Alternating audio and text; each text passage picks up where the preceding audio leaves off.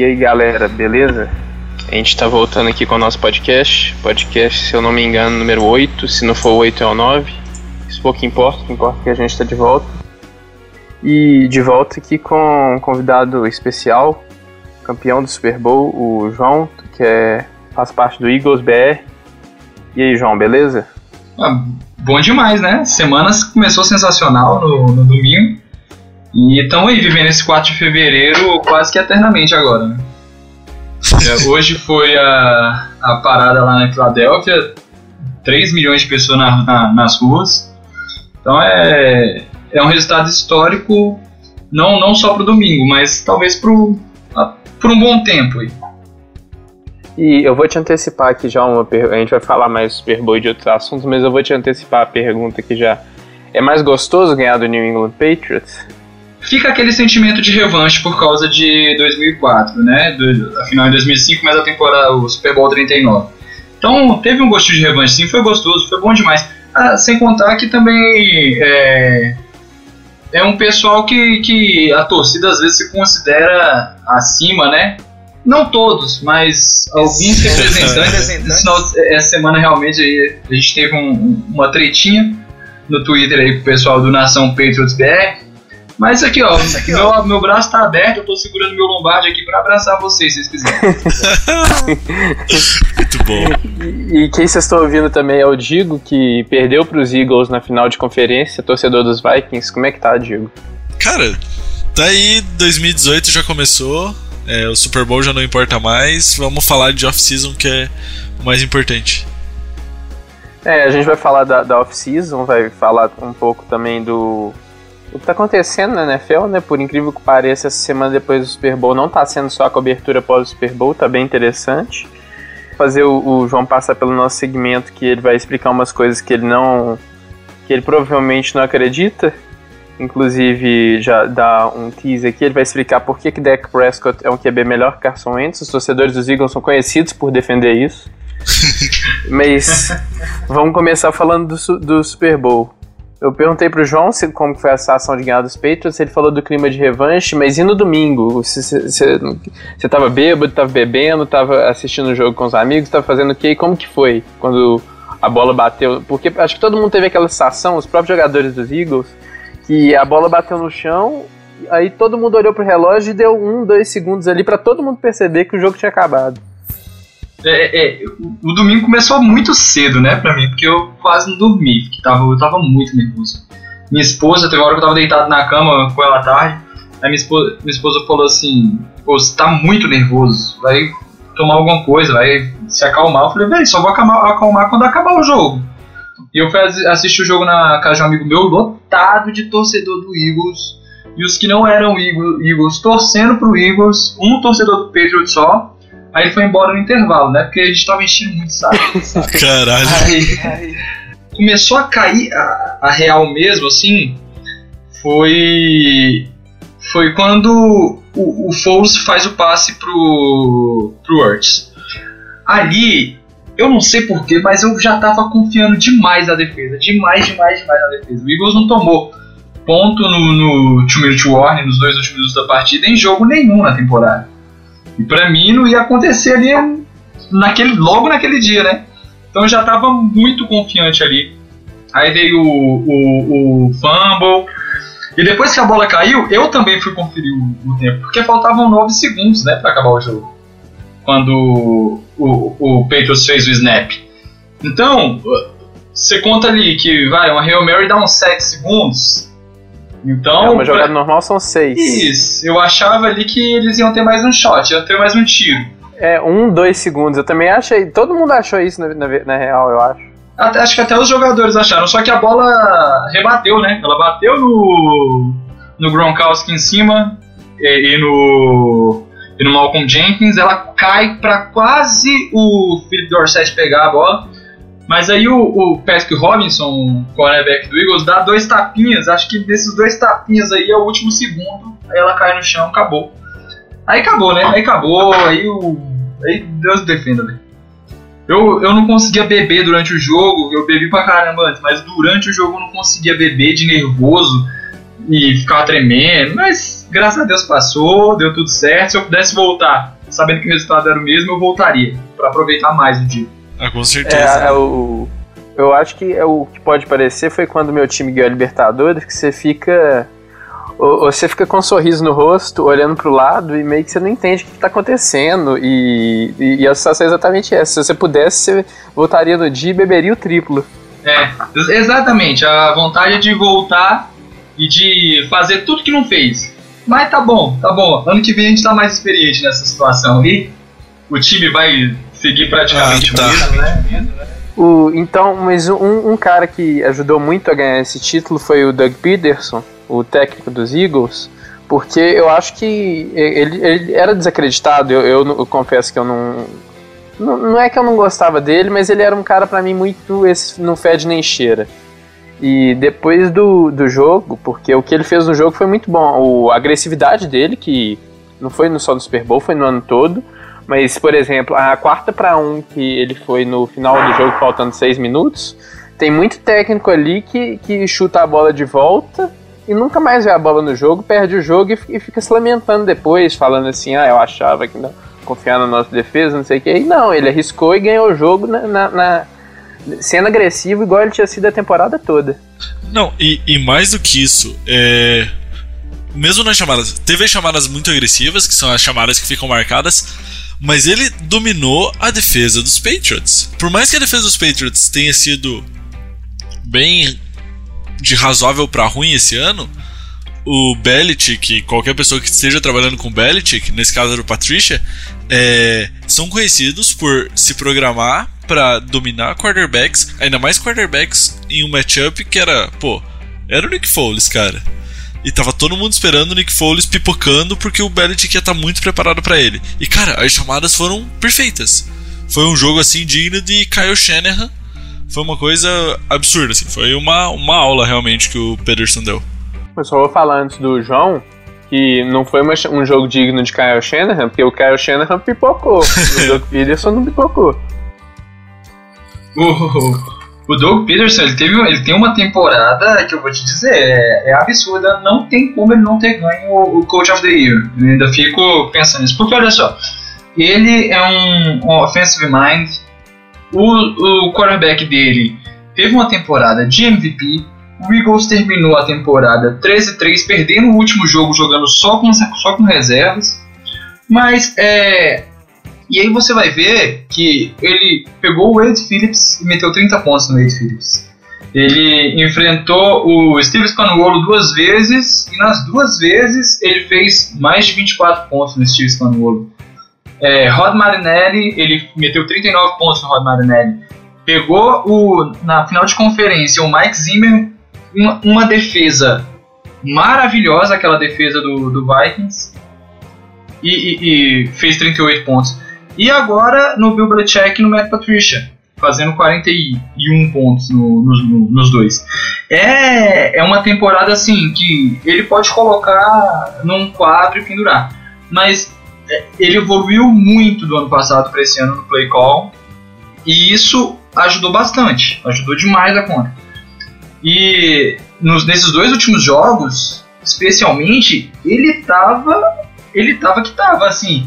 É, não afinou em nenhum momento, é, hora nenhuma. O, o, o Eagles respondia touchdown com touchdown. O, o Patriots voltou do, pro, pro segundo tempo, é, acabando com tudo. Bola pro Gronkowski quatro vezes, 68 jardas para ele, 5 recepções, touchdown. O Eagles foi lá, gasta 6 minutos de posse e também sai com touchdown. Então, ele, as respostas eram perfeitas. O Doug, pra mim, ele não é só, não só ajudou, ele é. Acho que ele é o grande responsável pelo Super Bowl do Eagles. É, porque quando joga contra os Patriots, é, sempre, não sempre, mas geralmente quando é, acontece é o seguinte, o, o time vai lá, abre uma vantagem, aí os, aí os Patriots é, começam a fazer pontos aí fala assim, é, é igual aconteceu contra os Jaguars, é, agora o ataque tem que resolver. E o ataque geralmente não responde.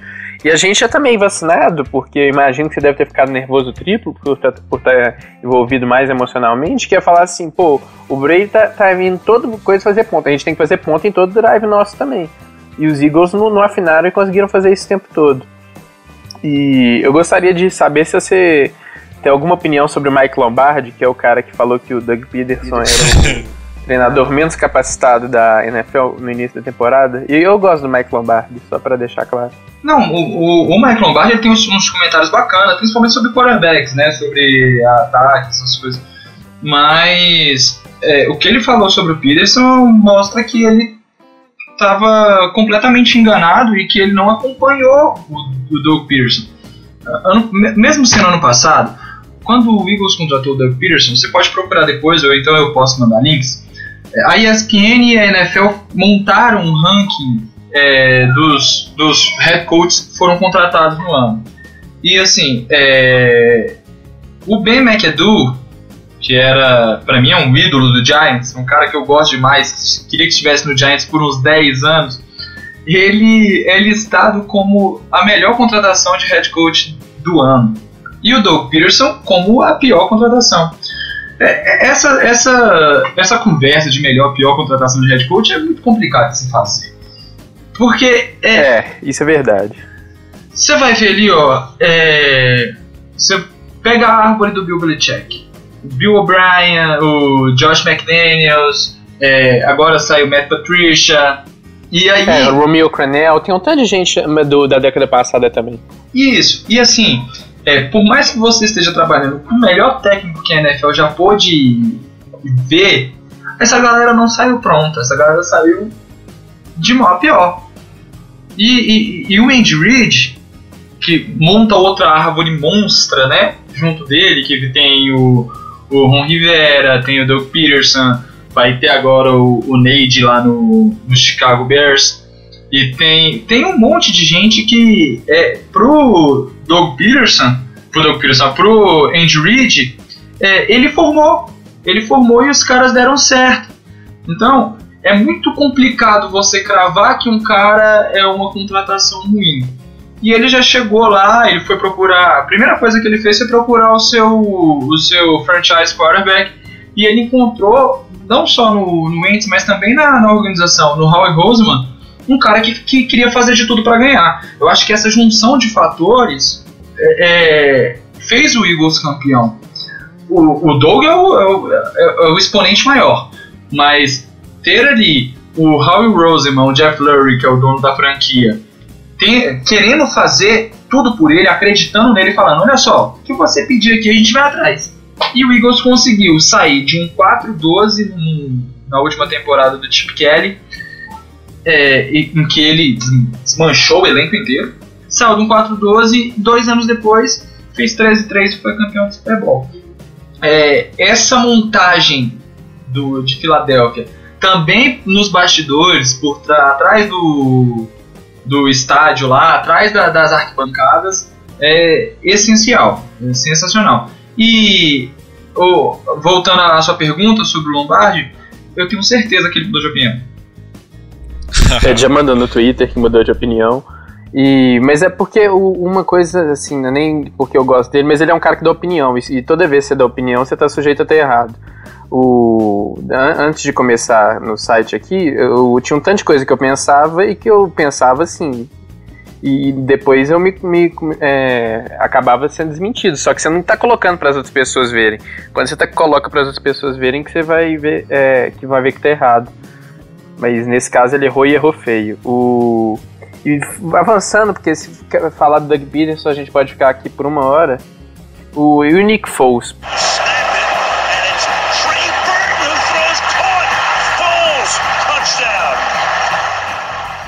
Porque teve. O play calling foi muito bom, mas teve alguns passos, algumas jogadas. A, me vem na cabeça a quarta para um do que o Zach Kurtz recebeu, que Tava vindo um cara na direção do, do Nick Foles, eu, eu, aí passa aquele um milhão de coisas na sua cabeça em 30 segundos, em menos de um segundo, né? Que é, pô, é o Nick Foles, Tá vindo pressão nele pela primeira vez no jogo, é quarta para um. Agora os Patriots já estão na frente do placar. Será que ele vai. E, ele deu o passe direitinho, acertou. O Zach Ertz fez a beta recepção. Você ficou surpreso com o Nick Foles? Não. Quem não? Não, não? não fiquei surpreso não fiquei com o Nick Foles. Nem um para, pouco. Para, nem para, um pouco. Para, para. Tô, eu, tô te, eu tô te falando sério. manda o print. Olha só, vou te falar. É, eu, eu, participo de um grupo aí de WhatsApp, todo mundo participa de grupos de WhatsApp de futebol americano, né? Mas assim, é uma galera que a gente já tá, é, tá conversando, tem um, um, um, contato aí pelo menos há 10 anos, vai, 10, 12 anos. Da época do Orkut. Inclusive Anthony Curtis fazia parte. Anthony Curtis fazia parte do grupo, sabe? No Orkut esse. Aí Antônio Curti, Antônio Curti fez uma enquete para saber por qual time que ele deveria torcer. aí ganhou o Bears. Aí, é, aí ganhou o Bears. Aí ganhou o Bears, porque o Bears foi até pra final de 2006 na época, se não me engano, né, contra o Colts. Ganhou o Bears, mas ele era, ele era Patriots. Aí ganhou o Bears, ele trocou. Você sabe dessa história? Isso é você, não, não, não somos. Não, é, é todo mundo. Não, não, eu, eu, eu, tenho testemunhas, mas eu. Aí. Beleza. Aí. Então, e a gente, a gente conversando, a, a gente fala sobre, fala sobre tudo já tem uns, pelo menos uns 10 anos aí, vai, no, no WhatsApp uns 5 anos. E a gente conversa, papeando, veio o, o surgiu logo depois da, da, da lesão do Ents, alguns torcedores do Eagles lançaram a Terra Arrasada. E, cara, esse time é muito mais do que isso, sabe? É, você vai olhar o depth chart do Eagles, wide receiver, tight end, linha ofensiva principalmente, linha defensiva, que é onde você realmente ganha jogos da NFL, que é nas, nas trincheiras ali. É, o, o time do Eagles é absurdo, é monstro de, demais assim de bom. É, você vê que o, Foles não, não, não, sofreu nenhum sec, nem na, no NFCCD, nem no, no Super Bowl. São dois jogos sem, sem sofrer um sec, com a linha dando tempo para ele. E ele, quando ele tem isso, ele consegue ser um quarterback bom. Não é à toa que o Foles ele fez 27 touchdowns, duas interceptações em 2013. Não, é, não, é, era não era uma coisa do Chip Kelly, entendeu? Porque o Chip Kelly teve o Vic e não conseguiu fazer isso, o Chip Kelly teve o, o Bradford não conseguiu fazer isso. E que são dois quarterbacks que, se você for colocar na ponta do lápis ali o que fizeram, é, muitos colocariam como melhores que o Foles. O Foles ele foi péssimo, péssimo com um, com um head coach, Jeff Fisher. Aí você vai ver quem que o Jeff Fisher estragou a, a carreira, né? O Jeff Fisher.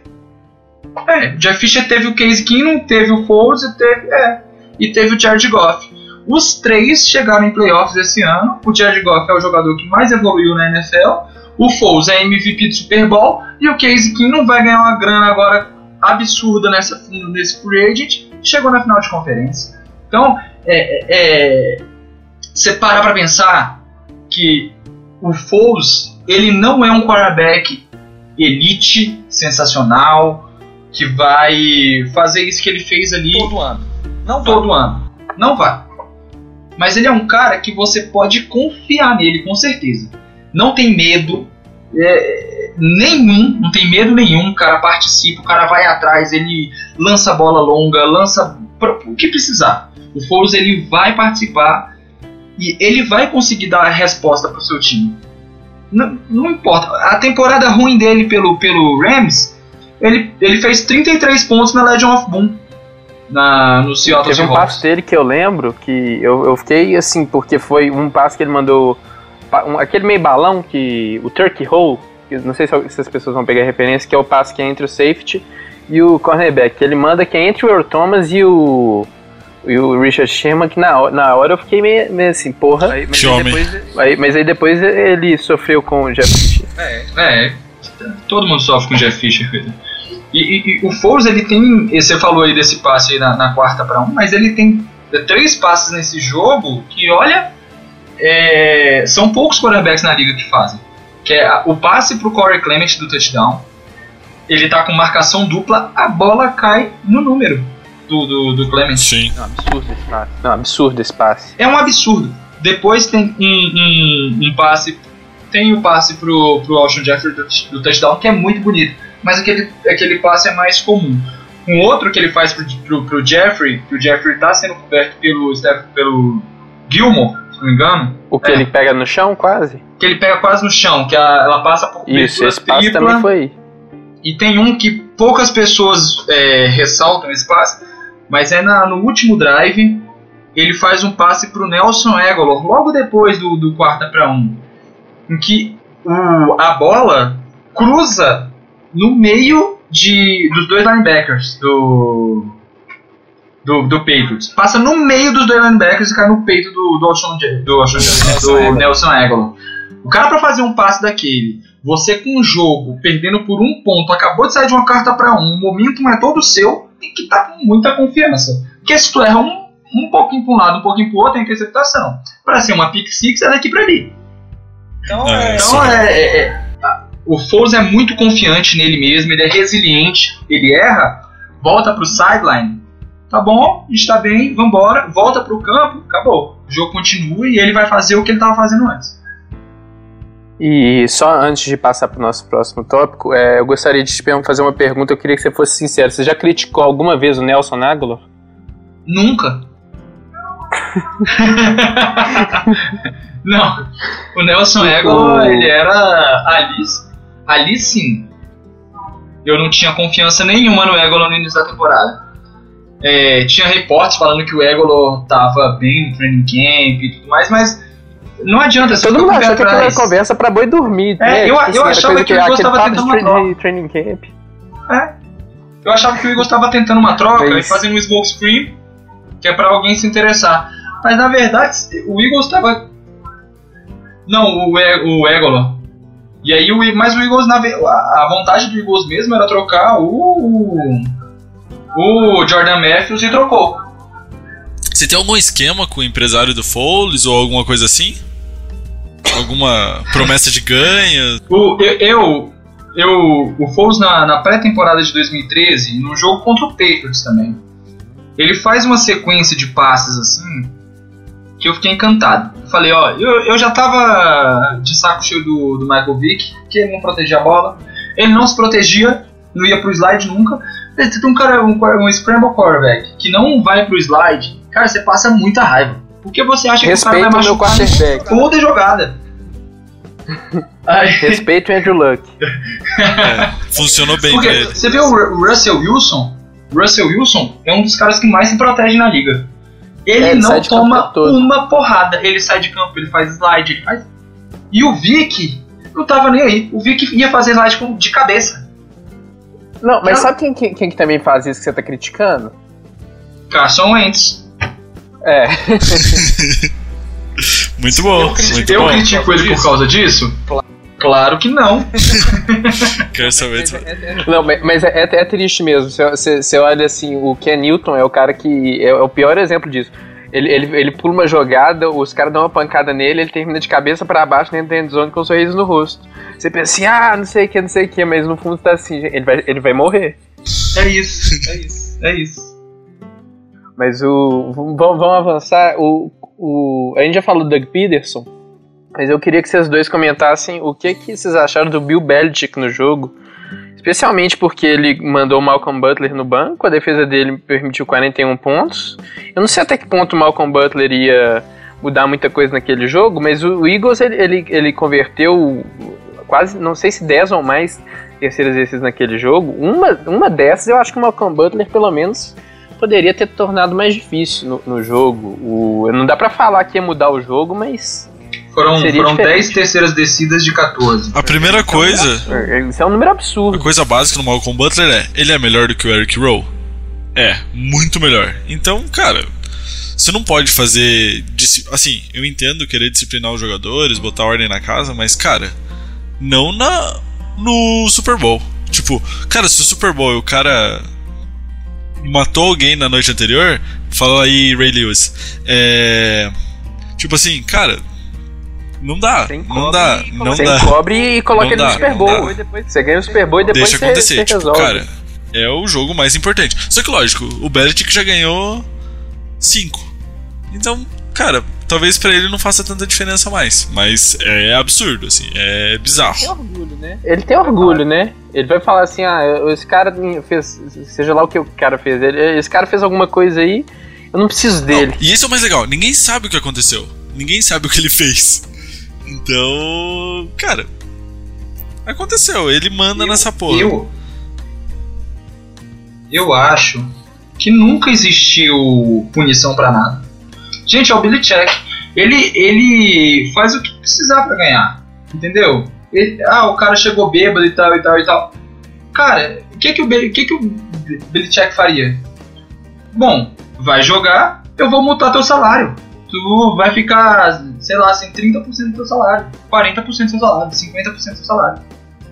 Você não pune jogador disciplinamente, sem, deixando ele fora de campo, no Super Bowl isso não existe. É, ali foi alguma coisa que o Eric Hall ele é, é, é um exíguo, né? Ele conhece ali grande parte dos jogadores, grande parte dos jogadores. Putz. Talvez é. é, alguma ele e ele é mais físico do que o Malcolm Butler. Ele entrou na, na, na no Super Bowl com a, a, a incumbência de marcar o Alshon Jeffrey. E essa é a incumbência dele. Tanto é que nos primeiros drives ele, ele marca o Alshon Jeffrey. Depois no. Não, não marca não. Ele, ele fica lá do lado dele, né? É, é, outra, é, é, marca é outra coisa. e até agora, eu assisti hoje o Turning Point do, lá no NFL Films, em que o, o Matt Patricia, num, logo depois do touchdown do Jeffrey, é, fala, chega pro, pro, pro Gilmore e fala: agora você vai ficar no Jeffrey, você fica no 17. Ou você vai pro outro lado. Então, a, o, o, o objetivo maior ali era colocar alguém muito mais físico em cima do Jeffrey. Só que o Jeffrey não é só físico, o Jeffrey é rápido, o Jeffrey consegue separação. E o Jeffrey agarra a bola. O Jeffrey é sinistro. Já enfrentei, já enfrentei o Jeffrey algumas vezes, vendo ele nos Vikings. E cara, o, primeiro, o cornerback tem que ser muito bom, que já exclui o roll. É, e cara, e não adianta só ser muito bom, o cara tem que ser grande pra caralho também. Eu não sei a altura do, do roll, mas cara, ele sempre parecia estar embaixo do Jeffrey. Cara, já vi, já vi os Vikings tomarem touchdown simplesmente porque o Jeffrey tava mais alto do que o cornerback. Porque é, o Jeffrey é 6'4, 6'5. Então, cara, tipo, tem que ser o pacote completo. E se não, bota safety junto, faz o diabo. E os caras deixaram ele jogar. Não, eu, eu acho que assim, é, ali o, o, Butler não sei se ele faria tanta diferença no jogo. Porque foi um, um, um jogo de tanta dominância dos ataques que mesmo o Jim Schwartz, que também é um cara muito bom defensivamente, é uma mente muito abençoada defensivamente, não conseguiu parar ninguém do ataque do, do Patriots. O, o Patriots correu com a bola, se não me engano, acho que 12, 13 vezes. E, e mesmo assim, era um time que ia, pra, ia pro passe, você sabia que ia pro passe. Era um time que ia pro passe pro Gronkowski, você sabia que a bola ia pro Gronkowski e não conseguia parar.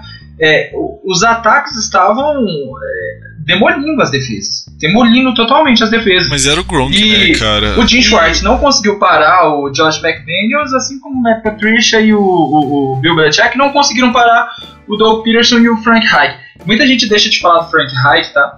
Que é o coordenador ofensivo do, do Eagles. E ele teve uma passagem muito ruim por, como coordenador ofensivo e, e play caller no Los Angeles Chargers. Eu ainda tipo, na hora que eu vou falar Chargers, eu ainda tenho que parar pra pensar para não falar San Diego. É, e ele teve uma passagem muito ruim. Então, mas ele é um baita de um designer de jogadas, um baita de um designer de jogadas. Essa fig spe special que o, que o Eagles, que ficou marcada, né, como a jogada do touchdown, é, ele trouxe. Ele que falou assim, ó, rapaz, eu vi uma jogada aqui que eu acho que vai dar bom, hein, Doug? Eu Doug falo assim, ah, como é que é? E a galera vai e vai treinando. Então, assim, é, várias jogadas ele desenhou, ele foi atrás, ele e o Doug Peterson se completam. E, e aí é, o Colts pode levar um cara muito bom no, no, design de jogadas, apesar de não ser um play caller tão, tão bom assim. Mas tendo os dois, tendo os dois ali, é, é, foi importantíssimo para poder bater essa defesa monstra que é a defesa do Patriots. O, mas, o, o, João, você pode ficar tranquilo que a gente vai levar não só o Frank Wright como é, head coach, mas também o John DeFilippo para poder chamar a jogada. Deixa os dois lá.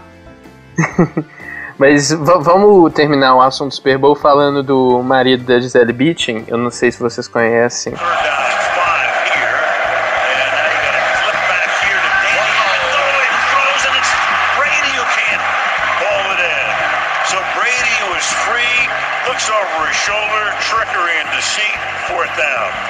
Ele, o Tom Brady, ele teve um jogo bom no Super Bowl, mas não, não, não, não quero tirar nada dele, mas é, é, o. Eu tava falando isso com os meus amigos na hora do jogo.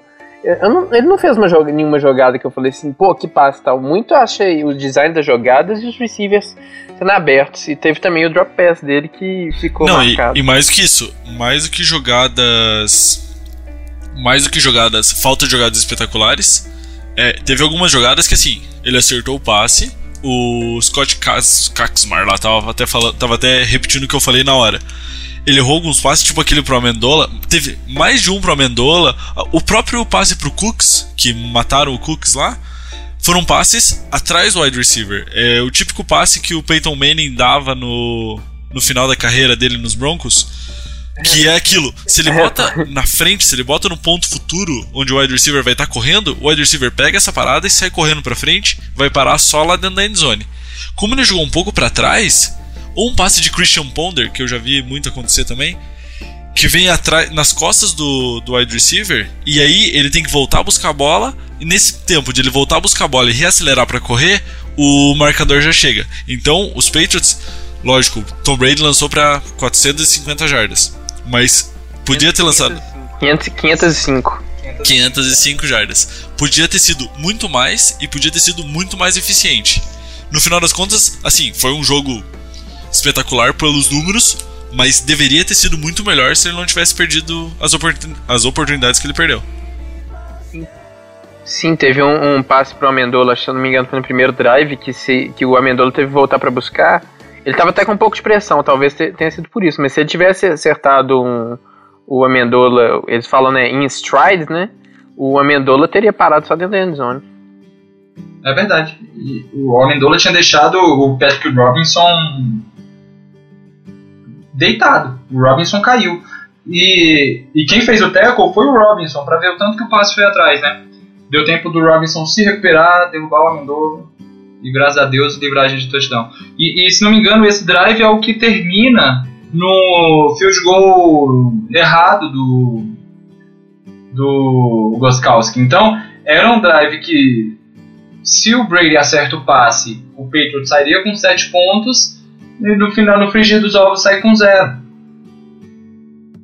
É, e assim, não, não é porque ninguém aqui, eu, eu e o Digo, a gente não gosta do Brady e o João eu não sei, mas acho que não deve gostar também porque ele é uma pessoa de bem. Mas não é porque a gente não gosta dele que a gente tá falando disso, é só porque eu não vi lugar nenhum as pessoas falando disso. Ele teve um bom jogo, mas não acho que foi espetacular e, e ele deixou algumas jogadas no campo, que foi diferente do Nick Foles. Eu acho que isso foi uma das diferenças no final do jogo. Ele, ele, ele, que ele é o maior da história, eu acho que, assim, por mais que eu não goste dele como pessoa joga, como pessoa, é, como jogador acho que não dá pra, pra contestar, né? Mas realmente é, o jogo dele foi muito bom por causa do design de jogadas e porque o Jim Schwartz... O número, o número final foi muito bom, eu acho que foi mais foi. isso que qualquer coisa.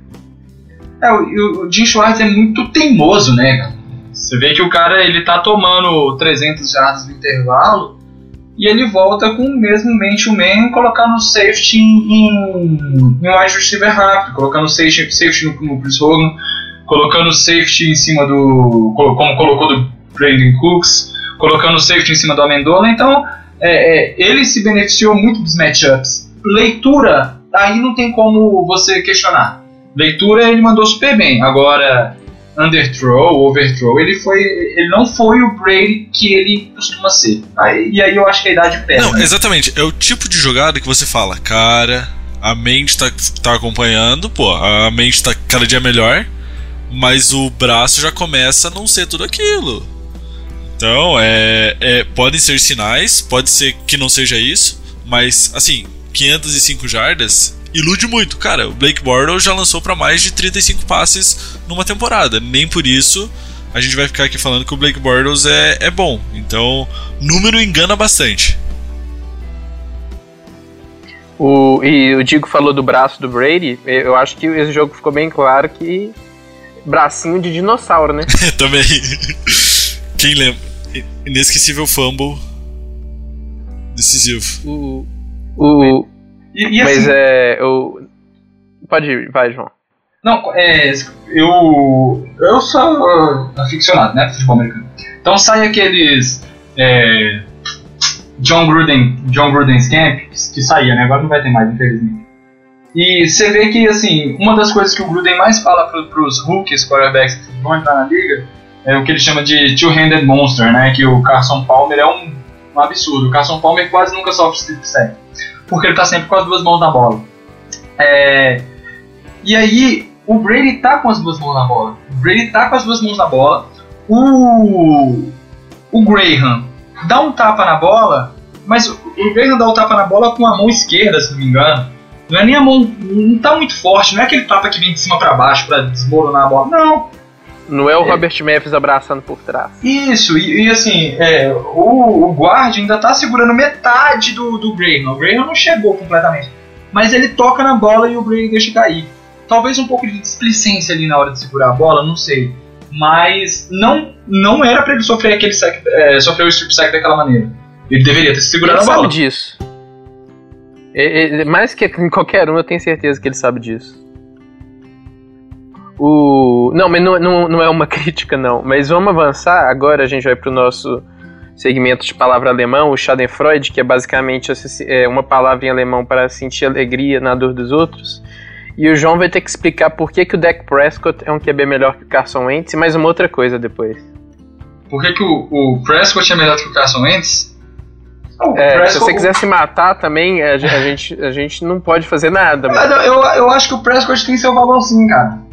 É... Não, mas é porque ele é melhor. Melhor, que Então, é porque, ele, ele, ele, pode ser. Ele é melhor do que o Carson Wentz, sim, na, no XFL da vida, no CFL. Acho que nesses lugares ele consegue ser melhor que o Carson Wentz. Ele é, melhor que, é porque ele é melhor que o Carson Wentz na NFL. Tá, ele tem muita mobilidade. ele tem muita mobilidade. E o passe dele em movimento é, é muito bom. Você vê que poucos quarterbacks fazem. Talvez o. Ali. O Ken Newton faz um passe em movimento aqui. Aaron Rodgers, né, e, porra? E. O Aaron Rodgers. O Aaron Rodgers, pelo amor de Deus, né? O Rei do Norte, né? Desculpa aí. Acho que não. Do Vikings, mas é, acho que eu não tenho mais de onde tirar, porque o resto tudo é muito melhor. É, é, parece fácil, mas quando você começa a falar, e, assim, e, e num caso como esse, que, que, você percebe que é impossível, mas vamos pra frente, você vai explicar por que, que os Eagles cometeram um erro ao demitir o Chip Kelly. Deveria ter mantido o Chip Kelly. Eu acho que os números estão aí para todo mundo ver que os Eagles ganharam o Super Bowl que três ou dois anos depois de demitir o Chip Kelly. Dois anos se, depois, se dois anos. Manti... Então, poderia ter ganhado antes. Já poderia estar com dois. É como diria Jeff Fisher, né? Chip Kelly teve uma grande participação na montagem desse time, então eu acredito que ele merece todos os créditos, inclusive. Se ele não tivesse... Sim, se ele não tivesse desmontado o time, como que o Howie Roseman ia montar o time de novo? Ia remontar, né? Não, o Chip Kelly ele trouxe assim é, é, é, caras que foram essenciais pro Eagles, que são o, Nelson Aguilar, esse ano brilhou, Caralho. mas principalmente Lane Johnson e Zach Ertz. Uh, talvez Zach Ertz, fora o Wentz, tenha sido o exponente maior da, da campanha entre os jogadores, né? É, teve um step up assim que antes a gente só eh, tava, você via o Zach Ertz fazendo touchdown, jogando bem em dezembro. O resto do, do ano ele não aparecia. E esse ano o cara, desde a primeira semana, tá lá fazendo suas 60 jardas, pegando seu touchdown, fazendo jogo. Não vou falar que fez jogo mais 100 jardas, porque nenhum recebedor do Eagles fez jogo mais 100 jardas nessa temporada. Impressionante. Né? Nenhum recebedor do Eagles fez, fez é, jogo de mais 100 jardas nessa temporada. E, e, teve muito touchdown longo, né? Porque eu, eu na cabeça do Aguilar de mais de 50 jardas, você pensa que isso ia ajudar, mas. Pois é, o Egolon ele faz acho que três touchdowns bem longos, assim, que é contra o. Um contra o Cardinals, que ele até chama o BT pra, pra, pra sambar lá, e outro contra o Redskins. O outro eu não tô lembrado bem. Mas mesmo assim, nenhum, É os... ca- Ah, é o Sorete. nenhum recebedor do Eagles fez jogos de mais 100 jardas. O Eagles é o primeiro campeão do Super Bowl que não teve nenhum recebedor com mais de mil jardas e não teve um corredor com mais de mil jardas. Ele é o primeiro campeão do Super Bowl a, a conseguir isso. Então é é um time que realmente é muito equilibrado e tem um depth muito longo. É, quando o Wurtz perdeu partidas, ele perdeu duas ou dois ou três jogos, mesmo assim o Trey Burton fez é, cinco touchdowns em três jogos. Ele jogou muito. O, o- o Eagles é, é, tinha, tem um depth muito longo, assim. E isso ajudou bastante. Ah, não mas nem a, gente, a, gente sa- a gente sabe da força do time dos Eagles, mas não pensa que a gente não percebeu esse ano, não. Por que, que os Eagles deveriam ter mantido o Chip Kelly? Porque o Chip Kelly, mesmo mesmo sendo louco que ele no, no trato com os jogadores, ele é uma baita de uma mente ofensiva. É, a última temporada dele foi muito ruim, ele não conseguiu. Mas o Eagles deveria ter mantido o Chip Kelly talvez ali como assistente de, de ataque. Olha aí. Respondi bacana agora. Manteve o Chip Kelly como assistente de ataque. Deu uma ideia. Ali umas jogadinhas e tal, mas. Mas. Era capaz. Ia dar errado porque alguém ia matar ele nesse negócio, assim. Ele ia estar no escritório lá, meio coisa. Aí, aí ia ter um dia que ou ia encontrar o corpo dele no escritório, ou simplesmente não ia encontrar o corpo dele mais. Até, até mesmo quando o Chip Kelly foi demitido, até mesmo analista da NFL é, comemorou. O Emmanuel Acho, que era linebacker do Eagles e se tornou analista da NFL, ele comemorou no Twitter a demissão do Chip Kelly. O cara ele conseguiu ser odiado por todo o locker room. O Jason Pierre, gente, o cara é. Você olha pra ele, você só vê amor, você só vê coração. E, e- e conseguiu ter treta com o Jason Pierre. É, eu, eu sei bem o que, que é isso de, de ter um, um cara que é demitido do seu time e tem comemoração no Twitter, nos negócios, porque o meu time, o, certa vez, ele já demitiu o Ryan. Nossa. Então, Ryan Gregson é algo Ali é épico mesmo. é, falando em gente, continuando falando de gente ruim, mas gente ruim aqui no sentido humano da palavra. O, a gente vai falar agora do que está acontecendo dentro da NFL, a gente vai falar do Josh McDaniels, que era o que? Duas, três horas da tarde aqui no horário de Brasília.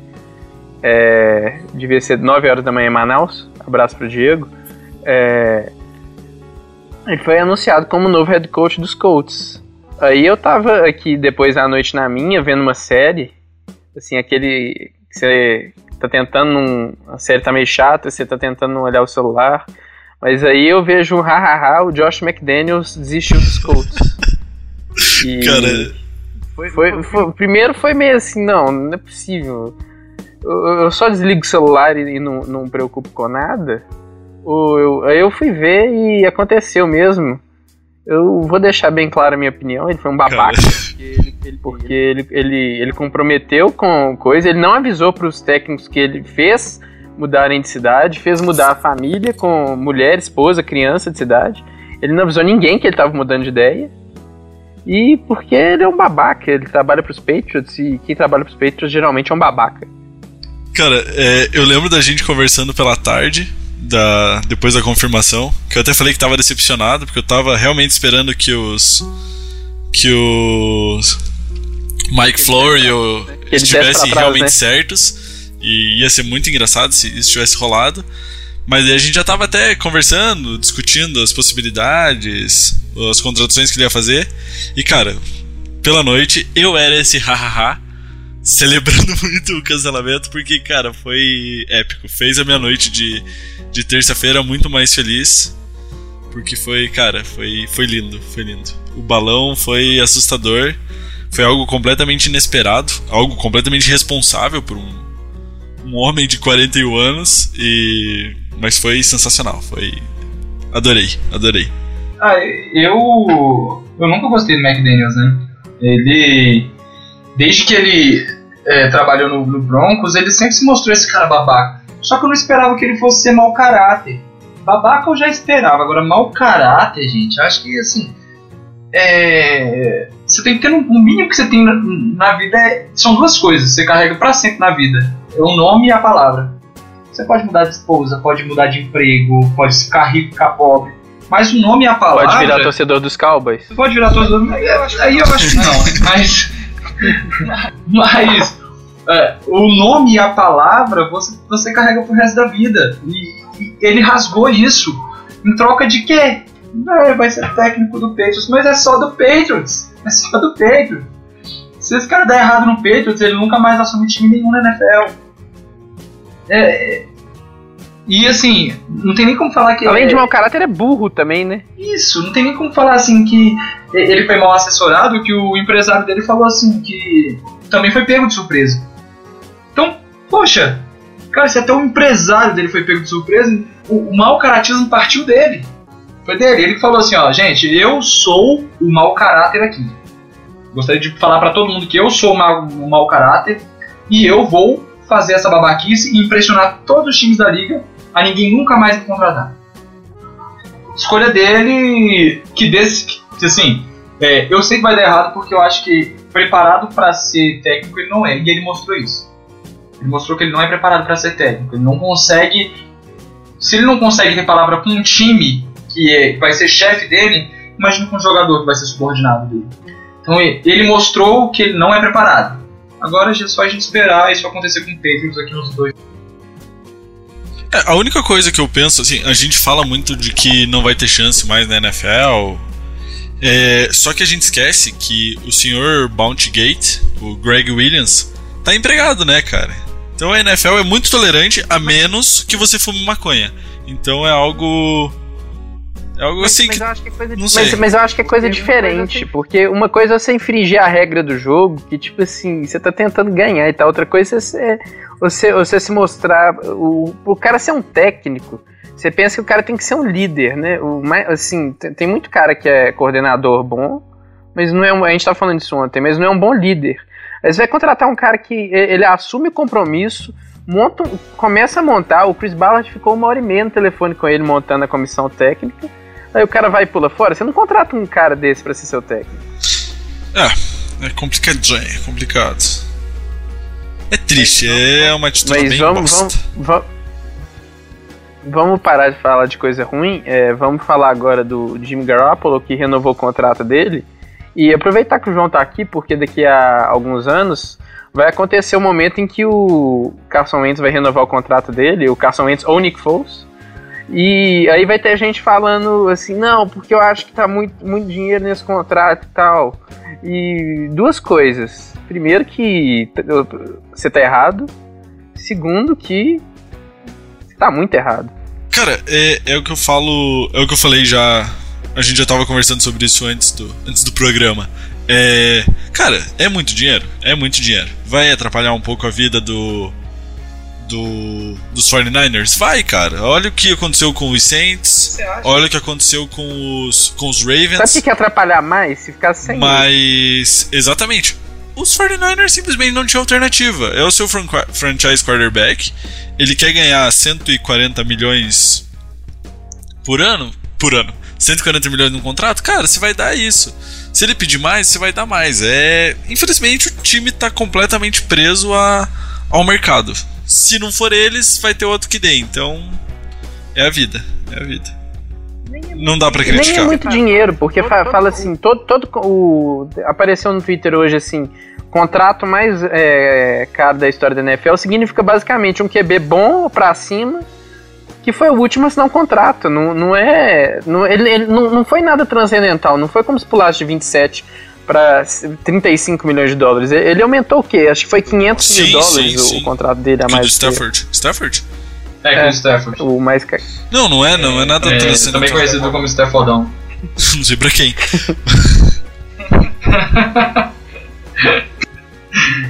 Cara, não, os 49ers não tinham o que fazer. É, é, é, é, nome, sabe? É, eu acho que assim. É, os contratos eles estão aumentando ano a ano porque o salary cap está aumentando 10 milhões ano a ano. Então, é, há 5 anos você tinha um, um, cenário em que se colocava 53 jogadores num, num cap de 150, 130 milhões. Hoje você tem que colocar 53 jogadores num cap de 180 milhões.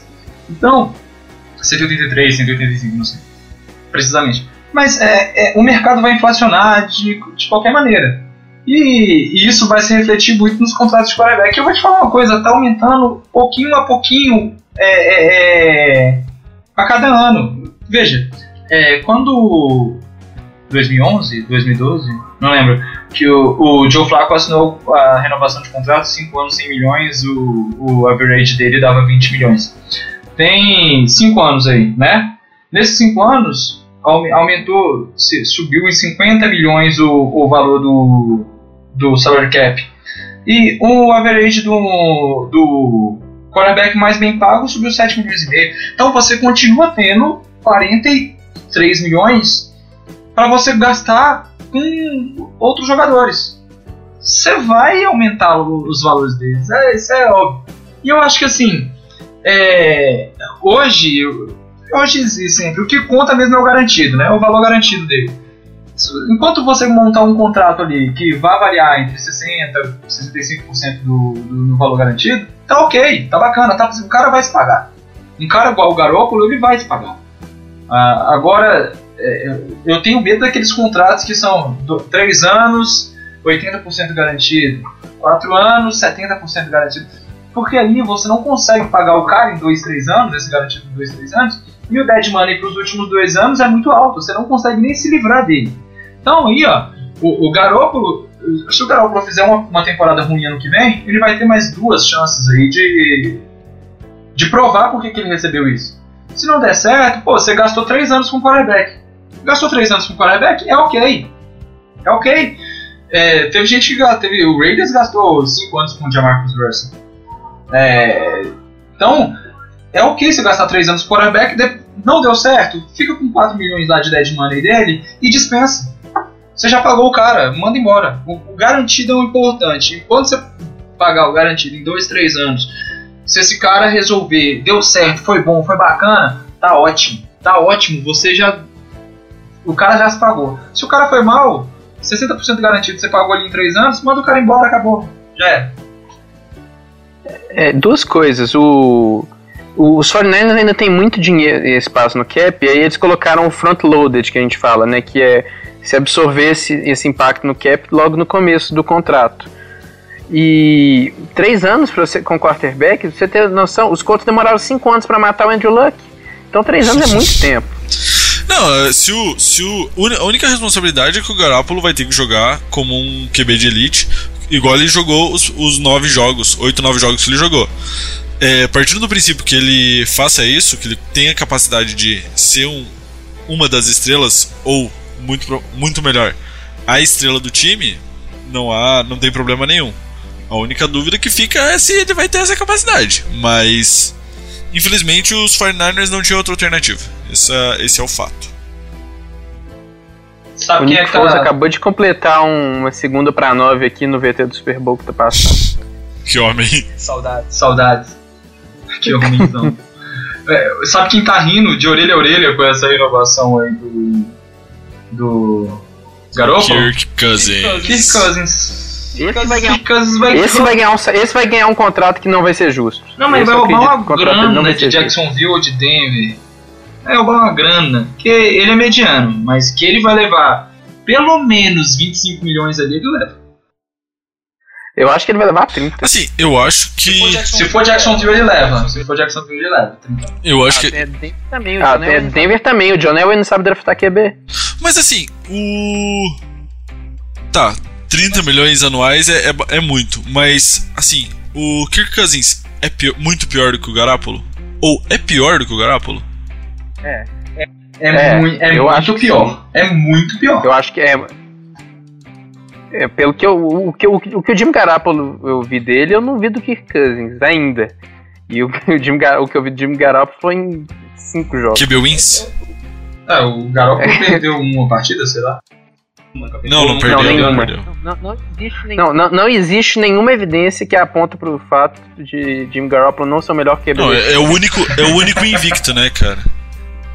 É, é, o único invicto. É, é, o, não, eu achei um, um stat muito bom hoje, que era tipo assim, média de pontos de um QB é, no, na carreira. Aí o do Garoppolo era tipo 28.3, aí tava, aí tava lá embaixo. mínimo sete jogos começado como titular, que é tipo assim, exatamente para poder acomodar ele. Não, o, sobre o Cousins, ele, ele é um quarterback com estatísticas muito muito altas, né? Ele fez 4 mil jardas agora. Há três anos, mas, né? Na minha opinião, na minha opinião é.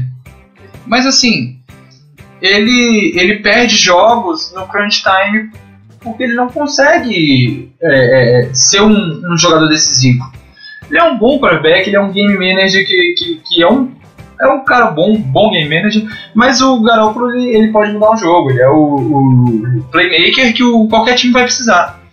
Já o, o, o, o, Cousins, eu não vejo o Cousins como um playmaker, um cara que vai carregar o time, assim. É, Cousins ele tinha ele tem ele tinha o, o, o. Jackson, Sean Jackson, tinha o Pierre Garçon que ah, nada nada ali ele é um, um bom receiver. E só, só porque agora eu, eu, coloquei aqui no VT do Super Bowl, eu quero saber, João, você sabe falar o nome do seu left tackle? Porque eu sei. Halapulivati Vaitai? Isso mesmo, você sabe falar, Diego? Halapulivati Vaitai. Cara, dois com dois As. Dois As? Monstro sagrado. É, e, não, e realmente. É, e, é um e o, ele foi um cara que, que segurou totalmente as pontas, né? E, e isso foi também. Esse cara é muito underrated. Porque ele simplesmente, assim. Pô, o, os Eagles perderam o left tackle. Ele, pô, ele é reserva. E ele é um left tackle reserva. E, cara, ele simplesmente fez parte da, da linha ofensiva ele dos é top Eagles. 20 na liga, eu acho. Que, eu acho que não é absurdo você falar que ele é top 20. Que amassou. Que amassou a linha defensiva dos Vikings que, assim, tava jogando bem pra caralho. Então, cara, é. Realmente, o, esse cara é uma. É uma. É um ponto muito positivo, é um cara underrated. O Vaitai. Vaitai. Os Panthers pagaram não sei quanto de dinheiro aí pro Matt Khalil, enquanto o Halapulivati Vaitai é reserva nos Eagles. É, é, foi o que o João falou de, de ter profundidade no, no elenco, né, cara? É absurda, é absurdo. E assim, o Eagles, o Eagles perdeu muita gente por, por lesão e não foram, não foram jogadores é, secundários. O Jason Peters é. Foi é, o QB. Foi o QB titular. é, o, Jason Peters é, é, é Hall of Fame, o, o Darren Sproles é um monstro sagrado. É, o Eagles perdeu gente importante e conseguiu repor com, com jogadores. É, não vou falar que são tão bons quanto, mas jogadores muito bons que podem se provar, é, podem provar que podem ser titulares na liga. Então vamos só para o nosso último segmento, que falar o que, que a gente espera da off-season. Eu acho que se você acompanha direito, a off-season é muito divertida, porque primeiro que na off-season todos os times são bons. Segundo que na off-season não, não tem nada acontecendo, então você pode bostejar à vontade. Que tudo que você está falando ali vai ser verdade. E tem muita coisa divertida porque os Eagles não era. Tinha gente que, que, que, achava o time do Eagles bom, mas, mas não era muita gente que tava falando que esse ia ser o melhor time da NFL que foi. Assim, e, era um ano para se preparar. Cê, né? Acontece muita coisa na off-season que você vai ficar falando, falando e que não vai se prever nada. Então é muito divertido você, você, esses exercícios que a gente faz na off-season que não valem nada. eu, eu, eu, eu acho sensacional, mas eu me divirto é um exercício de ficar pensando em como vai ser em setembro e na verdade não vai ser nada do que a gente está imaginando e, e é, é, muito legal. É, é, muito bom. É melhor do e que é a temporada. Os times mudam. Free agent, free agent é muito. Eu amo o dia da free agent. Nossa, o primeiro dia é sensacional. Você pode saber, o time que, o time que foi bem no primeiro dia não vai bem em setembro. e, e todo ano a gente tenta se enganar do contrário, é muito lindo isso. Não, e sem falar que tem, tem draft tem Combine agora. Que é aquela coisa draft, bizarra. Draft, é, draft, eu também adoro, porque draft quase ninguém entende. Que quem entende não entende o que tá acontecendo. É a gente que não entende se finge que tá entendendo o que tá acontecendo, que é mais lindo ainda. Por exemplo, você, você terceira rodada fala assim, isso, meu time selecionou o cara que eu queria. Você nem sabe que, o, o direito sobre esse cara, mas você ouviu falar que ele é bom, isso é muito maravilhoso. Outra coisa, não tem ninguém ruim no draft, vocês já perceberam? Uma escolha, de sexta rodada, aí aparece aquele tweet assim, I love guy, eu amo esse cara, porque ele fez isso, isso. Gente, pelo amor de Deus! Eu fico sem entender. Não é possível que todo mundo dentro draft é bom. Cara, não, e, e assim, você, você fica pensando assim, o cara foi. Ah, tem um cara, acho que é o Elijah Good, que ele foi escolhido pelos Eagles, que ele tava inativo pro Super Bowl. É, Aí pensa assim, pô, mas esse que eu, eu vi no draft que esse cara é bom. O cara ficou de quinta rodada, não sei o quê. Todo mundo é bom no draft. Não, é só a gente pensar que nesse, nesse ano o draft vai ter quatro QBs de primeira rodada, quatro, talvez cinco de primeira rodada. Cara, e todos eles vão ser. Vamos lá, jo, vamos, vamos, vamos por nomes. O Sandarnold, Josh um, Allen. Josh Allen. Josh Allen, que não é de primeira rodada, mas a NFL quer que ele seja, dois. Josh Rosen. Baker Mayfield, três. E o Josh Rosen, quatro. Lamar Jackson. O Lamar Lamar, Jackson. Jackson. Pode ser cinco. Tem mais uns Tem outros. também Mason Rudolph. Mason- e é, aí não o vai Luke ser- Falk, eu acho que a gente que pode cair aí, mas acho que não. Ainda tá muito cedo pra gente que não entende fingir que entende. Mas assim, são. É. Mas tranquilamente quatro de primeira rodada, ou cinco de primeira rodada, seis numa loucura. Que já vimos acontecer. Eu já vi meu time draftar o Christian Ponder na primeira rodada. desesperado. Christian Ponder é um jogador, é um quarterback de primeira rodada. E cara, no dia que o Christian Ponder foi draftado na primeira rodada, toda a torcida dos Vikings se convenceu que ele era o novo Brett Favre, entendeu? Então, cara, é, vai ser muito legal, porque a gente sabe que um, dois ou todos esses caras vão dar merda pra um quarterback de sexta rodada virar disputar Super Bowl, mas na hora do draft a Então, gente não por- sabe, o que é muito legal, é muito legal. É a torcida dos, É, do- é- dos Eagles que vaiou o Donovan McNabb, não é? Foi, vaiou muito o Donovan McNabb. Porque queria o. Ah, esqueci o nome. Mas queria um running back na terceira escolha, gente.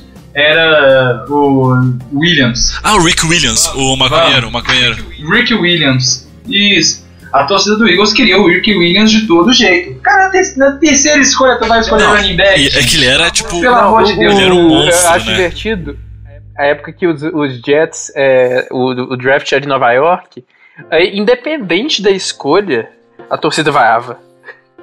Dependendo da A escolha. né? única torcida de bom senso, né? não, não, é. Você, você tem o, ao invés de todo mundo é bom, pra mim todo mundo é ruim no draft. Até que se prove o contrário. São, pou- são poucos que já entram ali já com.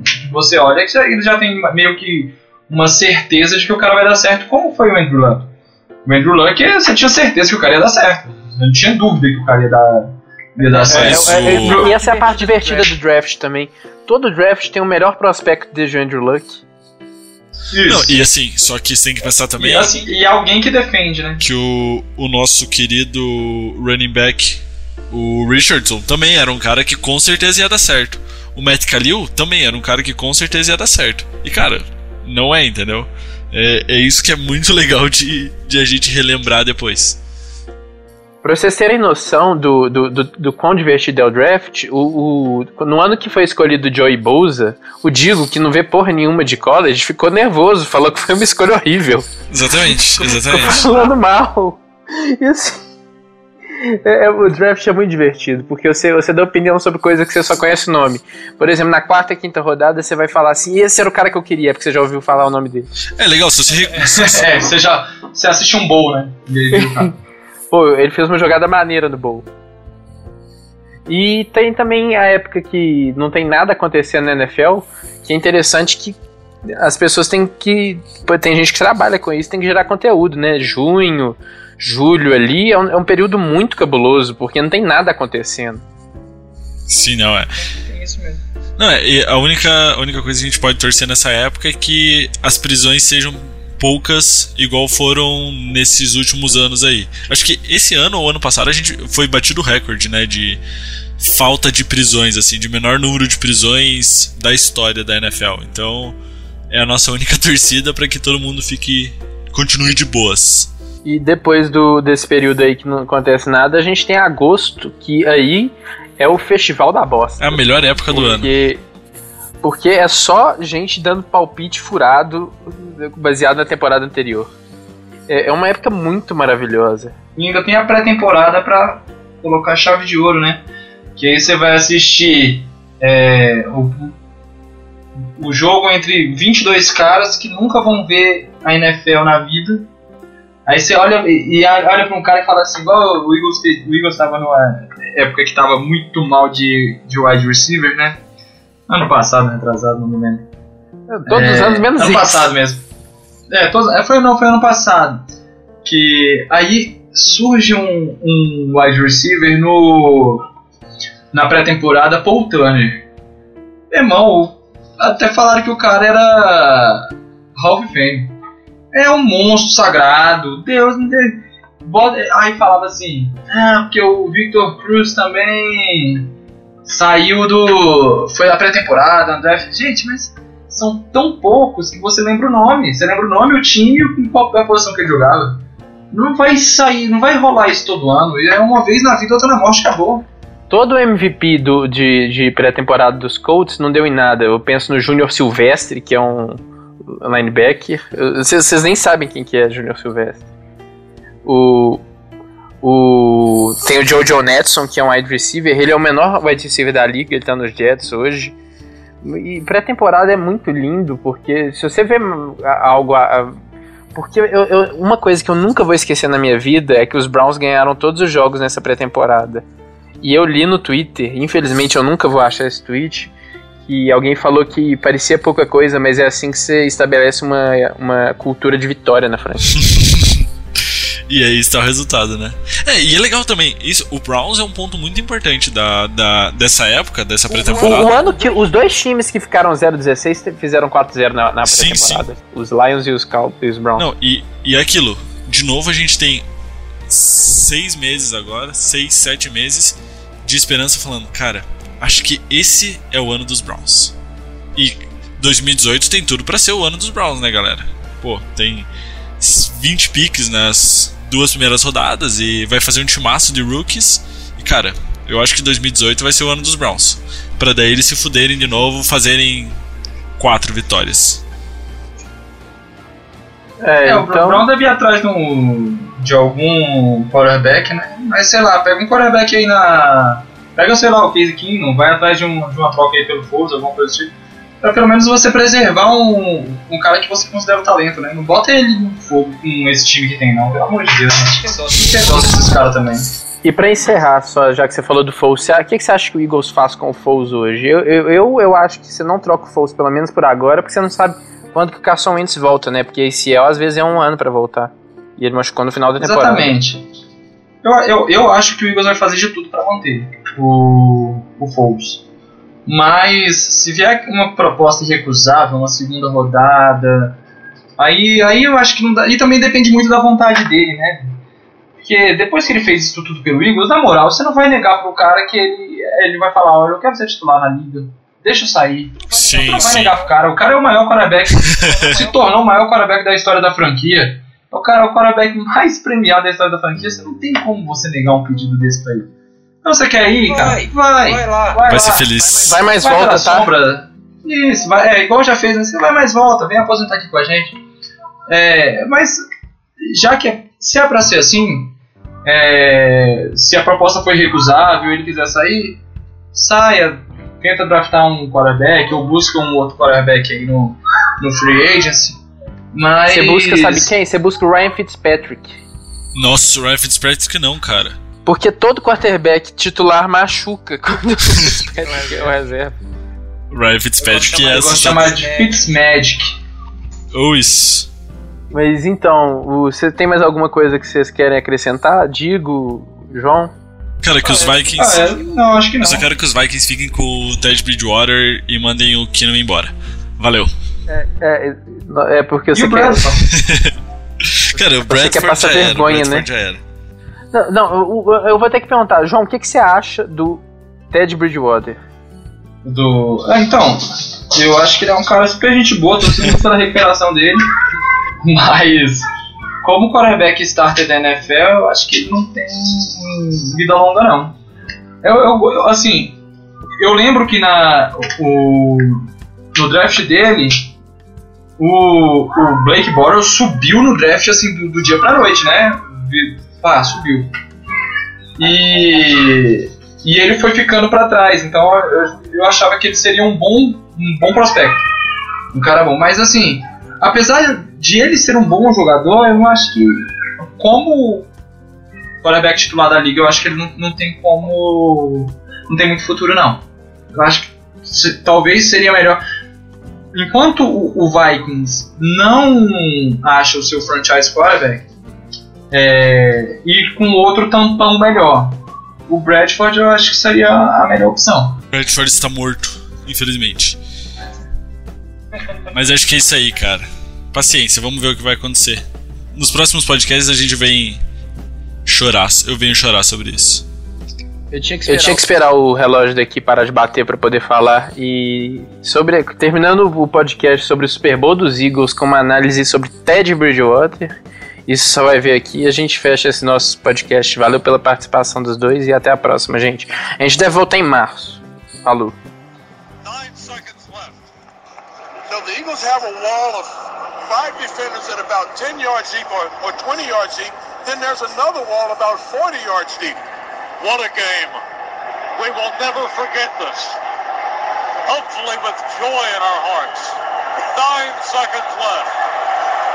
Eagles by eight. Brady lines them up. He's back again. He steps up. He's hit. He stumbles. He is throwing it deep for the end zone, and it is batted around and incomplete. And the game is over. The game is over. The Philadelphia Eagles are Super Bowl champions. Eagles fans everywhere, this is for you.